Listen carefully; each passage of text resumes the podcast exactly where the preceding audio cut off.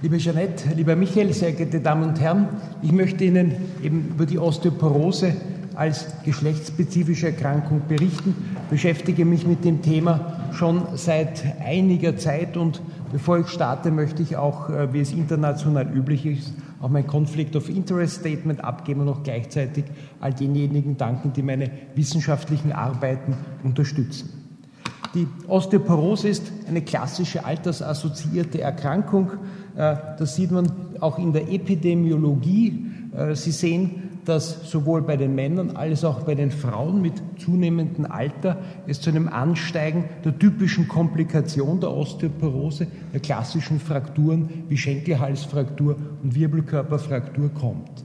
Sie sehen auf diesem Bild auch, dass die Inzidenz der Osteoporose bei Frauen und Männern unterschiedlich ist. Ich würde sagen, dass die Osteoporose bei den Männern eine sehr häufige Erkrankung ist, bei den Frauen aber eine extrem häufige Erkrankung.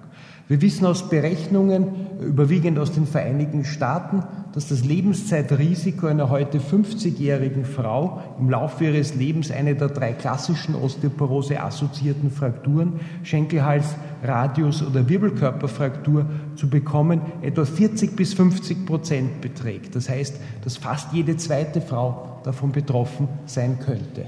Bei den Männern ist das auch häufig, zwar nicht so häufig, hier wären die äquivalenten Berechnungen beim 50-jährigen Mann ein Lebenszeitfrakturrisiko von etwa 15 bis 20 Prozent. Das heißt, etwa bis zu jedem fünften Mann könnte es auch betreffen.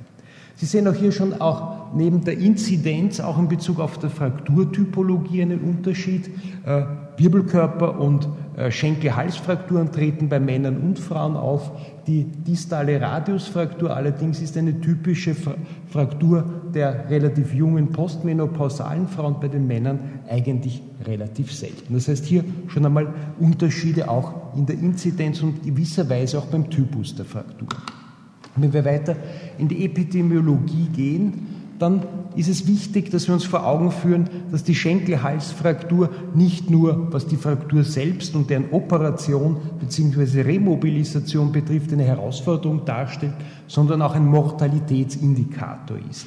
Sie sehen hier Daten aus, äh, den, aus Australien im Journal of Bone and Mineral Research publiziert, die zeigen, dass das Risiko eines Menschen, der eine Fraktur, eine Schenkelhalsfraktur erleidet hat, in den nächsten Jahren zu sterben, im Vergleich zur Hintergrundbevölkerung deutlich größer ist. Und zusätzlich können wir auch sehen, dass das Risiko der Männer zu versterben mit Schenkelhalsfraktur wesentlich höher ist als das der Frauen mit Schenkelhalsfraktur. Das heißt, dass die Männer nach einer Schenkelhalsfraktur ein besonders hohes Mortalitätsrisiko haben. Soweit ein paar Daten zur Epidemiologie.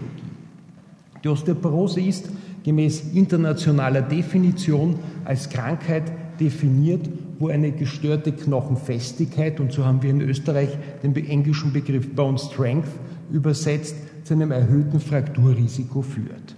Der zweite Satz äh, in dieser Definition, der mag vielleicht etwas banal klingen. Äh, Knochenfestigkeit reflektiert die Integration aus Knochendichte und Knochenqualität. Das klingt auf den ersten Blick relativ banal. Die Knochendichte, die können wir heute sehr einfach mit äh, sehr weit verbreiteten Knochendichte-Messgeräten messen.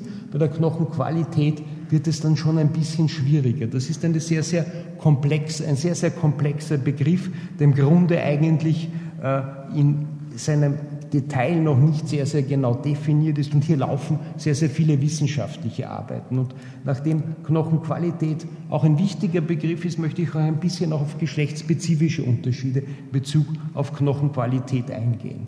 Und diese Bilder haben Sie sicherlich schon in diversen Lehrbüchern oder Broschüren gesehen.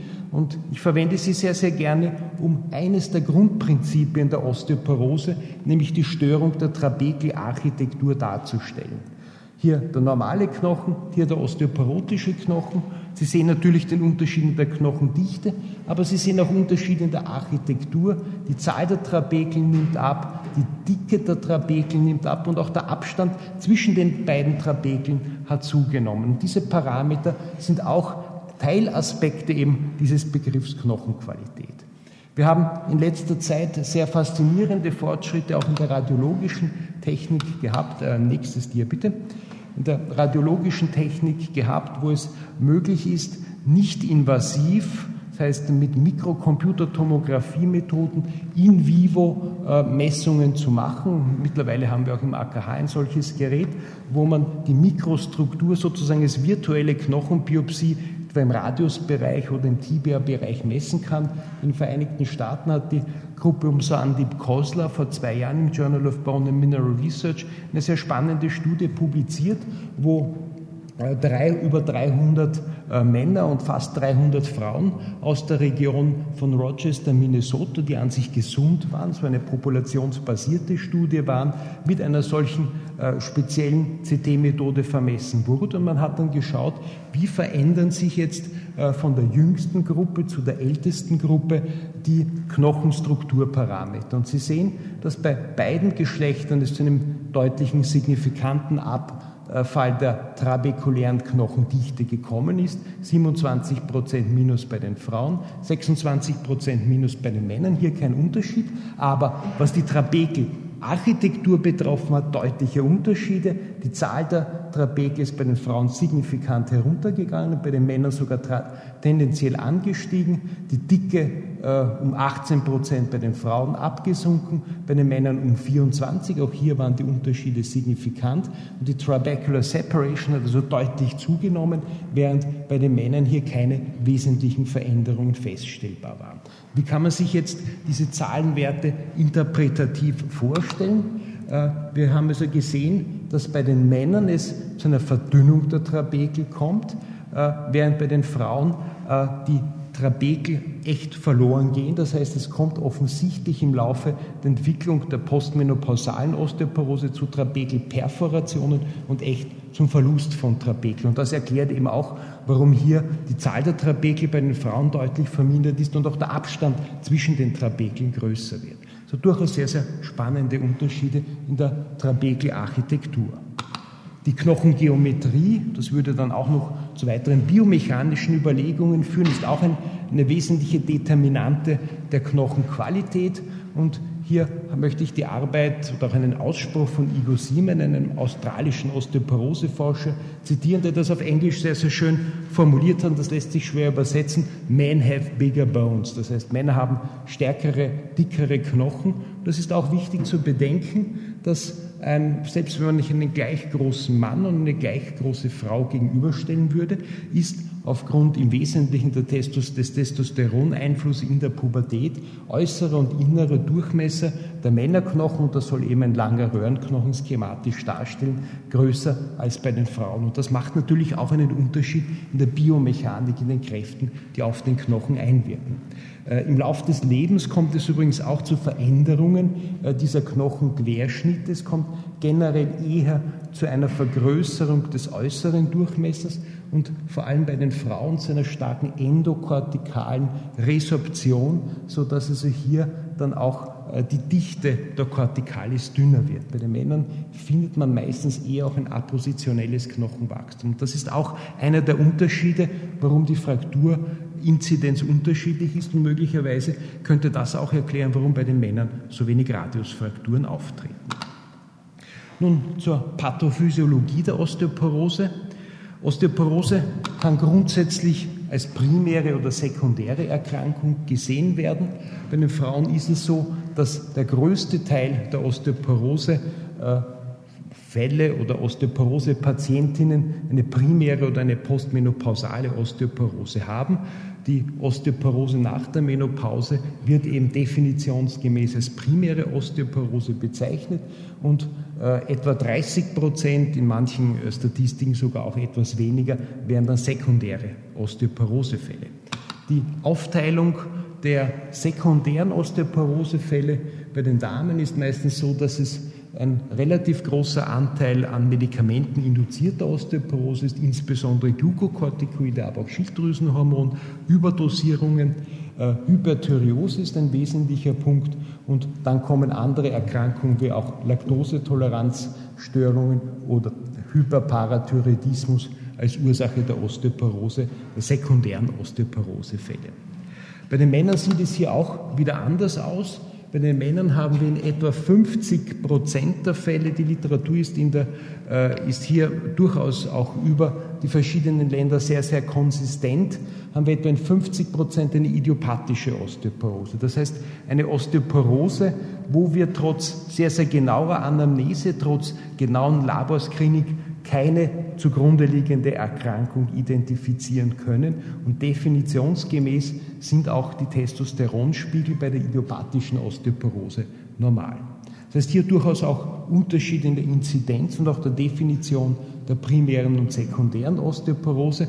Und wenn wir uns jetzt die anderen, äh, die sekundären Ursachen ansehen, dann sind es meistens drei Bereiche, die besonders häufig bei den Männern vertreten sind. Ein relativ großes Tortensegment ist ein schwerer Alkoholabusus, der ganz klar mit der Osteoporose assoziiert ist. Glukokortikoidbehandlung ist auch wichtig und ein hier relativ kleines Segment, manchmal in anderen Statistiken etwas größer, vielleicht meistens etwa 10, 15 Prozent, wäre dann ein eindeutiger Hypogonadismus. Das heißt hier auch Unterschied in der Pathophysiologie und der Verteilung der primären und sekundären Osteoporoseformen.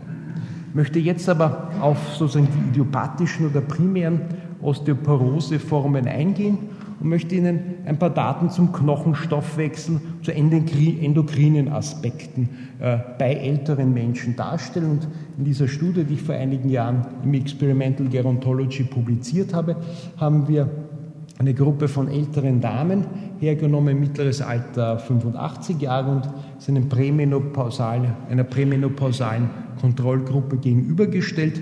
Wir können hier verschiedene endokrine Defizienzsituationen sehen. Natürlich waren die Östrogenspiegel vermindert, aber sehr wichtiger Punkt, auch die Vitamin D-Spiegel deutlich vermindert und als Konsequenz der niedrigen Vitamin D-Spiegel, die ja mit einer drohenden Hypokalzämie einhergehen, kam es zum Ansteigen der Parathormonspiegel. Wir haben zusätzlich auch noch Knochenumsatzparameter angesehen, und zwar Formationsparameter wie die knochenspezifische alkalische Phosphatase bestimmt und auch einen Knochenabbauparameter wie das CTX und haben gesehen, dass hier Formations- und Resorptionsaspekte deutlich erhöht sind. Das heißt, dass wir hier bei der postmenopausalen Osteoporose auch im höheren Alter die Situation einer High-Turnover-Situation haben, wo sehr, sehr viele Knochenumbaueinheiten vorhanden sind. Äh, das wesentliche pathogenetische Element wäre eben die erhöhte Knochenresorption. Die Knochenformation versucht es zu kompensieren, schafft es aber nicht und so könnte man auch die Osteoporose erklären. Äh, Daten aus den Vereinigten Staaten zeigen auch in einer relativ aufwendigen Untersuchung, dass der Rankligand ein zentraler Osteoklasten regulierender Faktor, der schon vor etwas mehr als zehn Jahren identifiziert wurde, bei eher frühen postmenopausalen Frauen deutlich hinaufreguliert ist. Das Rankligand ist nicht ganz so einfach zu analysieren. Man kann es zwar im Serum nachweisen, aber hier sind die Konzentrationen sehr, sehr gering und die Interpretation ist nicht wirklich einfach. Man ist hier äh, so vorgegangen, dass man Knochenmarksbiopsien durchgeführt hat und dann mittels Durchflusszytometrie die Expression dieses Rankliganten an der Oberfläche bestimmt hat und man hat gesehen, dass die Knochenmarkstromalzellen, von denen sich auch die Osteoblasten ableiten, aber auch T-Zellen und B-Zellen bei den postmenopausalen Frauen vermehrt Rankligant im Vergleich zu den prämenopausalen Frauen exprimieren. Äh, zu dieser Zeit äh, wurden die Damen auch noch mit Hormonersatztherapie behandelt und man hat gesehen, dass Frauen, die unter einer Östrogen äh, Gestagen-Hormonersatztherapie standen, wiederum signifikant niedrigere Rankligantenspiegel gehabt haben. Das zeigt also doch, dass der Sexualhormonmangel offensichtlich sehr wesentlich an der Hinaufregulation des Rankliganten ver verantwortlich ist. Und wenn ich hier sozusagen mein persönliches Schema zusammenfassen möchte, dann habe ich mehrere Defizienzsituationen, Östrogendefizit, Vitamin D-Defizit und über äh, Sexualhormondefizit direkt führt zu einer Hinaufregulierung des Rankliganten, Vitamin D-Defizit über Parathormonsteigerung, Hinaufregulation des Rankliganten und dann wissen wir auch teilweise auch durch eigene Arbeiten, dass vor allem im Östrogenmangel verschiedene proinflammatorische Zytokine wie TNF-Alpha, vielleicht von den Monozyten oder auch von den CD8-positiven T-Zellen hinauf reguliert werden und vermutlich wahrscheinlich eher direkt über den Rankliganden zu einer Steigerung der Knochenresorption führen. Relativ zur deutlich gesteigerten Knochenresorption ist die Formation auch über dem prämenopausalen Normwert gelegen, aber wir haben hier ein, eine Dysbalance zwischen Formation und Resorption und daher einen Knochendichteverlust und beziehungsweise auch vor allem aufgrund des massiven Überwiegens der Knochenresorptionsvorgänge nicht nur Knochendichteverlust, sondern auch Verlust von Trabekeln, das heißt äh, Zerstörung der Trabekelarchitektur verloren gehen von Trabekeln. Soweit zu den Damen. Wie sieht es bei den Herren aus? In der vorhin erwähnten Studie hatten wir auch jüngere und ältere Männer angesehen. Wir haben, äh, was Vitamin D-Spiegel und Parathormonanstieg betrifft, hier sehr ähnliche Verhältnisse gesehen. Äh, auch die äh, Resorptionsvorgänge waren erhöht, aber wenn wir Knochenformationsmarker angesehen haben, dann waren diese im Gegensatz zu den Frauen, die ja erhöht waren, vermutlich reaktiv erhöht, bei den Männern deutlich erniedrigt. Das heißt, ein erster Hinweis auf einen Osteoblastendefizit. Äh, wir sind dem dann noch, in einem Tiermodell, einem Rattenmodell äh, für Aged Male äh, Osteoporosis nachgegangen und haben hier äh, auch gesehen, dass hier natürlich die Knochendichte abnimmt und einen, dieser, derselbe Marker, den wir vorhin äh, auch für die Knochenformationsabschätzung bei den, in der Humanstudie verwendet hatten, das Osteokalzin haben wir auch im Blut gemessen und haben gesehen, dass hier eine signifikante Verminderung der Osteokalzinspiegel sehr, sehr analog zur Situation im Humanbereich vorhanden ist. Das Modell scheint interessant zu sein und daher sind wir dann auch noch weitergegangen, haben auch Red Labs angesehen, das wäre ein Knochenresorptionsparameter, hier sehr konsistent zu den humanen Daten ein Ansteigen der Knochenresorption und äh, das kann man natürlich im experimentellen Setting auch relativ leicht machen, äh, haben wir die Rankligantenexpression auf mRNA-Ebene und auch auf Proteinebene angesehen und ganz im Gegenteil äh, zu dem, was wir im Modell für die postmenopausale Osteoporose gesehen haben, eine Verminderung der Rankligantenexpression und auch eigentlich sogar eine Verminderung der Osteoklastengeneration. Das heißt, dass wenn wir hier äh, eine Differenzierung durchführen, dann sehen wir, dass in beiden Geschlechtern die Knochenresorption gesteigert ist, aber äh, beim männlichen Geschlecht dürfte vor allem Entwicklung der Osteoporose, beim Mann vor allem die osteoblastäre Insuffizienz im Vordergrund stehen. Hier könnten zum Beispiel Zytokine mitspielen oder verminderte IGF-1-Spiegel mitspielen. Und der Osteoblast ist auch eine wichtige Zelle, die den Rankliganden exprimiert und produziert und die Verminderung der Rankligandenspiegel wäre auch konsistent mit einer Verminderung der Osteoblastenaktivität. Das heißt hier auch pathophysiologische Unterschiede. Wenn man das hier auf einen Punkt bringen möchte, dann würde ich sagen, dass die postmenopausale Osteoporose im Wesentlichen eine Osteoklastenüberaktivität ist, wo die Osteoblastenfunktion nicht so sehr gestört ist, während bei der Osteoporose beim Mann offensichtlich die Osteoblasteninsuffizienz im Vordergrund steht. Von der Pathophysiologie dann noch ein kleiner Ausblick zur Therapie der Osteoporose. Die Osteologie war in den letzten 15 Jahren eine sehr, sehr spannende Wissenschaft. Äh, wir haben gelernt, dass es eine ganze Reihe von Medikamenten gibt, mit denen wir die Osteoporose behandeln können. Und äh, aus, ausgehend von einer Publikation oder einem DVO, Dachverband der Osteologischen Gesellschaft im deutschsprachigen Raum. Die Leitlinie wurde 2006 herausgegeben, die habe ich einfach auf, den heutig, auf das heutige Datum abgedatet. Möchte ich Ihnen zeigen, dass es eine ganze Reihe von Präparaten gibt, die in äh, sehr groß angelegten, gut evidenzbasierten Studien auch nach EBM für die Behandlung der Osteoporose eine A-Klassifikation bekommen haben. Sie sehen, dass es einige Präparate gibt, die die vertebralen Frakturen verhindern. Äh, von drei Präparaten, Alendronat, Risedronat und noch Zoledronat, spezifische Verminderung Hüft, des Hüftfrakturrisikos und auch noch von zwei weiteren Präparaten, Parathormon und Strontiumranelat. Zwar ist nicht spezifisch die Verminderung der Hüftfrakturinzidenz, aber doch eine Verminderung der Inzidenz an peripheren Frakturen ist sicherlich ein sehr, sehr guter evidenzbasierter Nachweis, die Osteoporose bei postmenopausalen Frauen wirklich gut behandeln zu können. Wie schaut es hier bei den Männern aus? Deutlich dünnere Datenlage. Äh, es gibt von Alendronat eine Studie, die ich Ihnen dann auch noch zeigen werde, wo die vertebralen Frakturen vermindert sind. Vom Risedronat gibt es eine Studie äh, die, über die Verminderung des vertebralen Frakturrisikos. Das waren allerdings nicht Männer mit primärer Osteoporose, sondern Männer mit Glucocorticoid-induzierter Osteoporose. Das heißt, dass hier die Datenlage wesentlich dünner ist, dass die erste große Studie zur Behandlung der Osteoporose äh, beim Mann von Orwell im New England Journal of Medicine 2000 publiziert. Wir durften hier auch mitmachen, was uns sehr gefreut hat.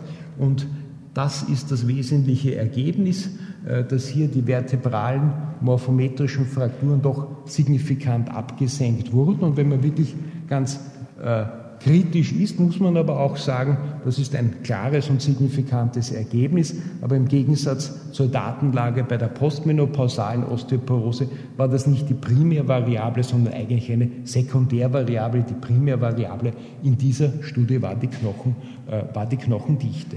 Das heißt, dass hier die Datenlage zur Behandlung der Osteoporose beim Mann doch wesentlich dünner ist und hier sicherlich ein Forschungsbedarf besteht. Trotzdem haben wir auch in Österreich zumindest drei Präparate, die spezifisch für die Behandlung der Osteoporose beim Mann zugelassen ist. Und es ist sicherlich auch berechtigt, hier nicht in einen therapeutischen Nihilismus zu verfallen, obwohl ich sicher glaube, dass gerade bei der Behandlung der Osteoporose beim Mann noch einiges an Forschungsbedarf vorhanden ist. Und ich habe Ihnen ja auch durchaus die pathophysiologischen Unterschiede zeigen können. Wenn ich meinen Vortrag zusammenfassen möchte, dann ist, glaube ich, die Osteoporose ein, ein klassisches Beispiel einer Erkrankung, die zwar dieselbe Komplikation hat, aber doch deutliche Unterschiede zeigt. Inzidenz ist die Osteoporose bei den Männern häufig, bei den Frauen extrem häufig. Die Mortalität ist bei den Damen äh, niedriger als bei den Männern. Daher bitte auf die Männer mit Hüftfraktur ganz, ganz besonders aufpassen. Wir haben deutliche Unterschiede in der Knochengeometrie. Men have bigger bones. Auch die Knochenstruktur zeigt deutliche Veränderungen. Trabekelverdünnung bei den Männern, Trabekelperforation, Verlust von Trabekeln bei den Frauen. Wir haben eine höhere Inzidenz von sekundären Osteoporosen bei den Männern im Vergleich zu der doch höheren Inzidenz von primären Osteoporosen äh, bei den Damen. Äh, pathogenetisch bei den Männern ein Osteoblastendefekt, während ich der postmenopausalen Osteoporose die osteoklastere Hyperaktivität als primäres pathogenetisches Element sehen würde. Und letztlich im Prinzip auch in der Therapie haben wir bei den Frauen, bei der postmenopausalen Osteoporose eine sehr gute, evidenzbasierte, evidence-based medicine abgesicherte Datenlage und sicherlich einen großen Forschungsbedarf äh, bei generell allen sekundären Osteoporoseformen und auch den primären Osteoporoseformen des Mannes. Und abschließend möchte ich mich mit meinem Acknowledgement Slide bei allen äh, Kolleginnen und Kollegen, die mich in den Studien unterstützt haben, die zu meinen Studien beitragen, bedanken und ich möchte Ihnen für die Aufmerksamkeit sehr herzlich bedanken.